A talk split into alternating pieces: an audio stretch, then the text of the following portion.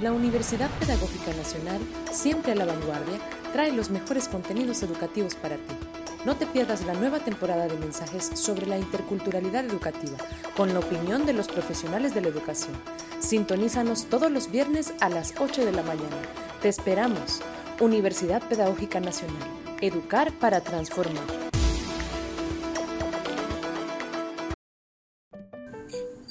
Sean todos ustedes a este programa de radio de la Universidad Pedagógica Nacional, en el que el día de hoy estaremos compartiendo información relevante sobre un tema muy interesante llamado la interculturalidad en el espacio educativo desde la experiencia docente, un tema que es vital en la educación actual. Platicaremos sobre la importancia que tiene la enseñanza de este tema en los estudiantes de educación básica, así como en la educación intercultural bilingüe y sus realidades y necesidades. Para esto, estoy reunido con las profesoras de nivel secundaria, Grecia Cruz Méndez, quien es licenciada en Derecho y docente de Formación Cívica y Ética, Analisa Demesio Sánchez, licenciada en Idiomas y docente de Inglés, y un servidor, Filemón Ramos Díaz, ingeniero químico y docente de Ciencias. Un gusto estar con ustedes, maestras.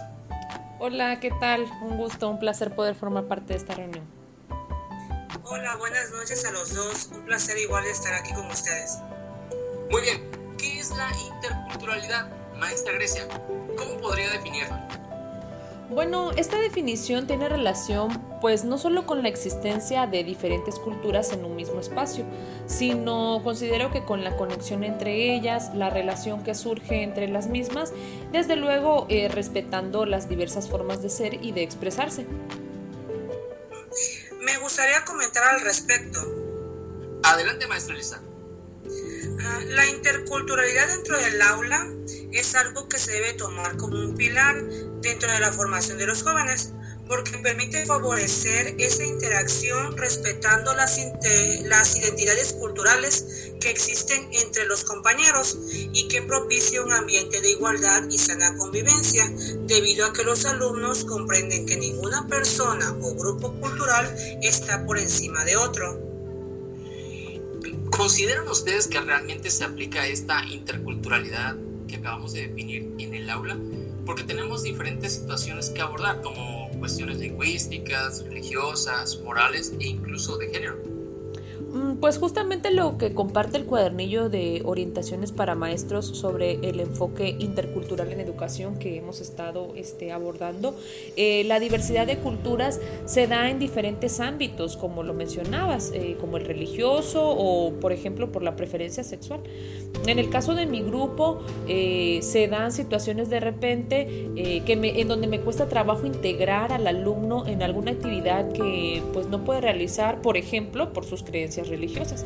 Y pues en esos casos les dejo actividades especiales, pero considero que esto no deja de ser excluyente. Y no solo para él, sino que eh, pues los demás chicos se dan cuenta de que este compañero pues como que no es parte del equipo eh, y pues considero que por esta razón suele ser pues difícil realmente aplicar una interculturalidad educativa real en el Además, aunado a esta necesidad de respetar la diversidad, es importante que dentro del aula se fomente un conjunto de procesos pedagógicos donde el alumno reconozca su identidad cultural y la aceptación de otras. Esto con el objetivo de que el alumno acepte y sobre todo comprenda la interculturalidad que existe por ejemplo, en mi asignatura eh, de inglés no se ha presentado el caso de algún chico que habla alguna lengua indígena. Ah, sin embargo, durante las clases realizo comparaciones en donde el español e inglés tienen similitudes, por lo que ellos pueden apreciar el, enriquecimiento entre ambas lenguas. Eh, en el caso de ciencias, por ejemplo, lo que se procura es favorecer la participación y equitativa en la realización de prácticas en el aula, laboratorios o al aire libre, en donde los alumnos demuestran sus valores, actitudes y comportamientos sin prejuicios, eh, ayudándose entre ellos para un fin común.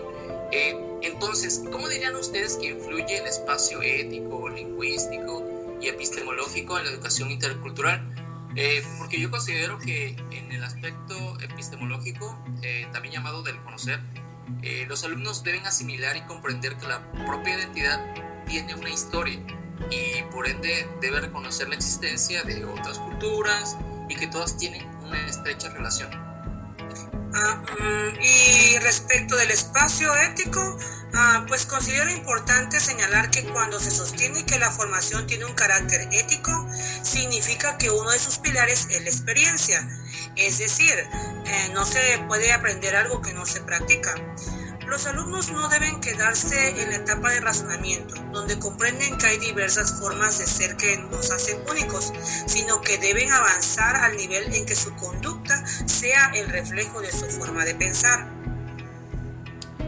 Pues respecto al espacio lingüístico, eh, creo que es necesario para generar la aceptación de las diferentes culturas del entorno del alumno, además de que le, les abre la posibilidad en otros contextos donde quieran desarrollarse, pero para alcanzar verdaderamente la educación intercultural, eh, esto también debe aplicar para las lenguas indígenas, dándoles la importancia y el realce que requieren y no solo siendo relegadas como hasta ahora.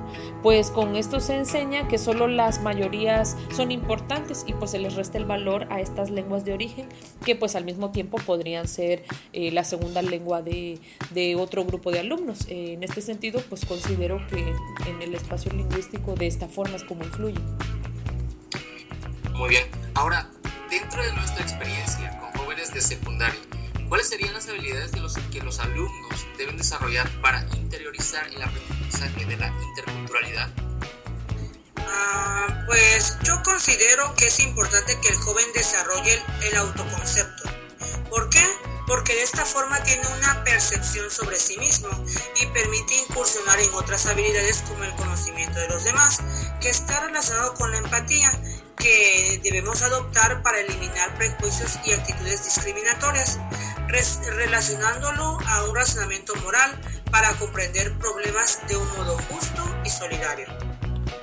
Pues considero que también sería necesario que desarrollen habilidades para la comunicación y el diálogo, pues de esta forma se aprende a respetar las opiniones de los demás, generándose un disenso en donde se puede llegar a acuerdos sin tener la misma opinión o ideología necesariamente, y pues con esto no se daña la dignidad personal pues de nadie.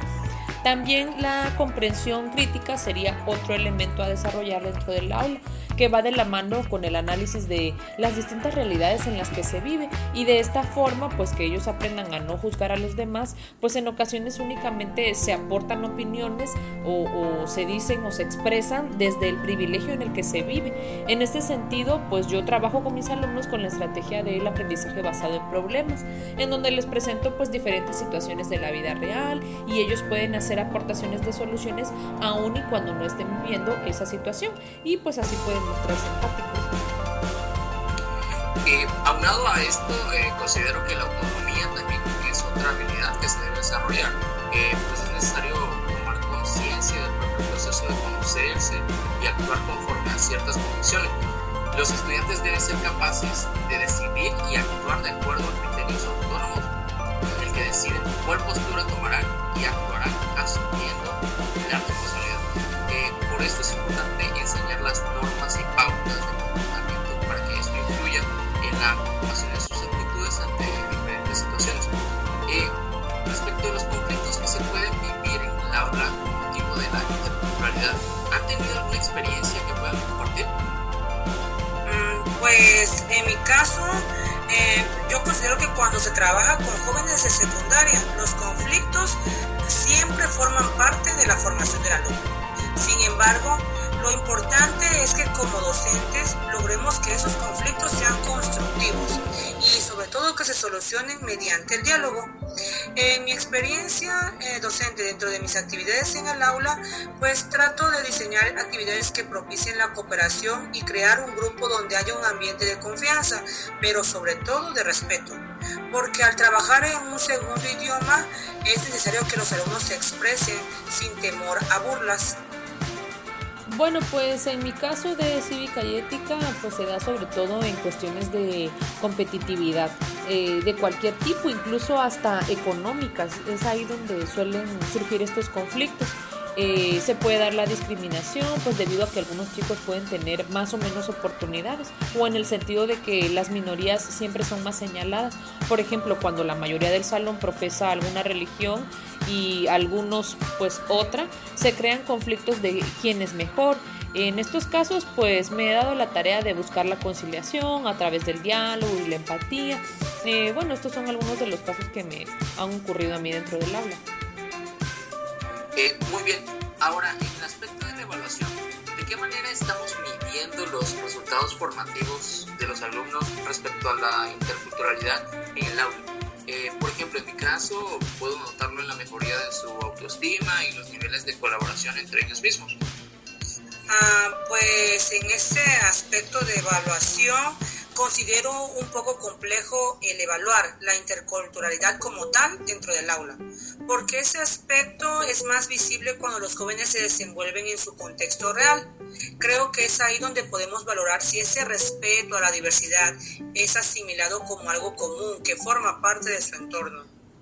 Estoy de acuerdo con la maestra Elisa, pues la evaluación en general suele ser un tema bastante subjetivo, sobre todo en los temas que implican juicios de valor, porque pues realmente solo podríamos descubrir si en verdad obtuvieron el aprendizaje o no a través de su comportamiento en la vida diaria y pues nosotros no estamos allí presentes todo el tiempo en su vida, ¿verdad? Pero definitivamente dentro del aula se, se evalúa de forma empírica, pues cuando uno observa que se da la cooperación, el trabajo con tutores, y pues en general que hay una buena integración del grupo.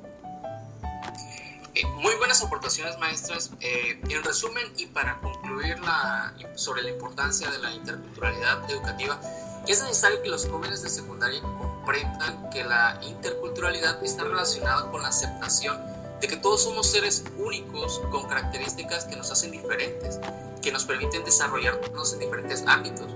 Además permite que los alumnos tengan un panorama amplio de las, diferentes, de las diferencias eh, culturales que existen, eh, no solo para coexistir con ellas, sino también porque al estar en constante evolución pueden conocer y aceptar otras formas de vida y pensamientos eh, que le permitan tener una gama de posibilidades para habitar en ellas, cambiar de estilo de vida, de vida creando nuevas ideas y expresiones.